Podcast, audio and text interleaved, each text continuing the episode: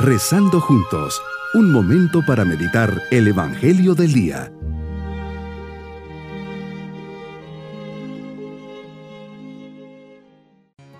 Me alegra mucho saludarles en este día lunes de la segunda semana del tiempo ordinario, siempre bajo la mirada amorosa de Dios que trae consuelo y paz a nuestra alma. Por eso le decimos, Jesús, gracias por estar aquí e invitarme a estar contigo por regalarme este momento de encuentro personal. Sabes que quiero creer más en ti. Aumenta por favor mi fe. Deseo abandonarme en tus brazos, poniendo toda mi vida en tus manos. Aumenta mi confianza en ti. Anhelo dirigir mis pensamientos, palabras y acciones hacia ti, con total desprendimiento de mis intereses. Aumenta mi amor. Meditemos en el Evangelio de San Marcos capítulo 2 versículos 16 al 22. Hoy son los discípulos de Juan que salen a tu encuentro para preguntarte, ¿por qué tus discípulos no ayunan y ellos y los fariseos sí? Tu respuesta es sencilla y clara.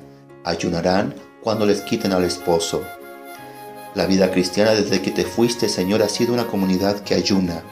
Ayuna en cuaresma, ayuna para pedir una intercesión, ayuna para refrenar y moderar las pasiones, especialmente las de la carne. Hoy podemos decir que los cristianos sí ayunamos. ¿Por qué los hombres seremos tan dados a estar fiscalizando lo que los demás hacen o dejan de hacer y no medimos ni analizamos nuestros propios actos? Qué bien nos dijiste, Señor. Hipócrita, te fijas en la paja del vecino y no ves la propia viga que llevas tú. Es sumamente importante el ayuno, la oración y los pequeños sacrificios.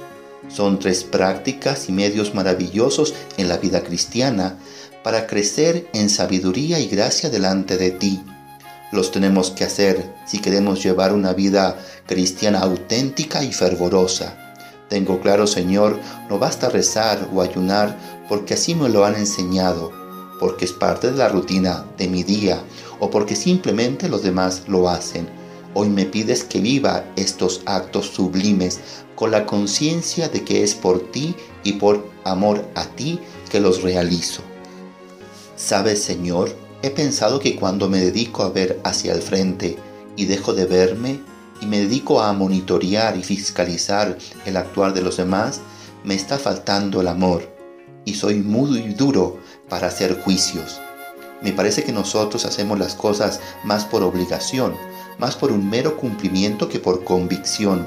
Quien hace las cosas por amor a ti no está en plan de cuestionar a los demás si lo hacen o no lo hacen o cómo lo hacen.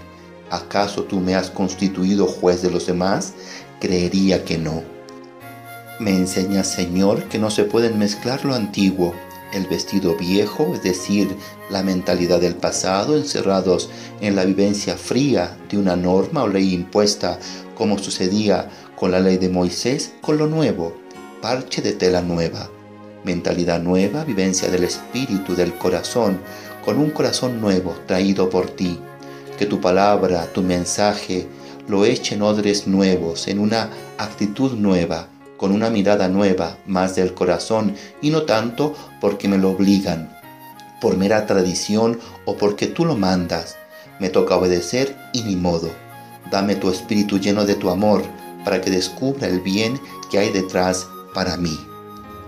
Me invitas a poner remiendo nuevo en vestido nuevo. Ni se me vaya a ocurrir poner remiendo viejo en vestido nuevo o vino nuevo en odres viejos. En ambos casos sucedería una catástrofe. Se rompen tanto el vestido como los odres. Mi propósito en este día es hacer un examen de conciencia, viendo qué hago por obligación, por miedo o respeto humano. Rezaré con espontaneidad, iré a misa porque quiero ir y descubriendo todos sus beneficios. Haré un pequeño sacrificio pidiendo por los que están alejados de ti. Mis queridos niños, hoy Jesús nos enseña que nuestra fe y las obras que hacemos como ayunos y oraciones son para dar gloria a Dios y no como un mero acto de costumbre o aburrido, o porque mis papás me dicen que los tengo que hacer.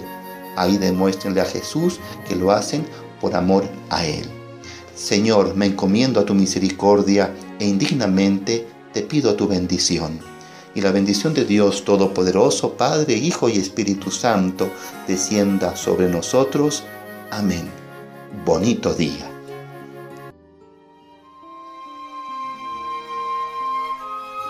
Hemos rezado junto con el Padre Denis Doren, Legionario de Cristo.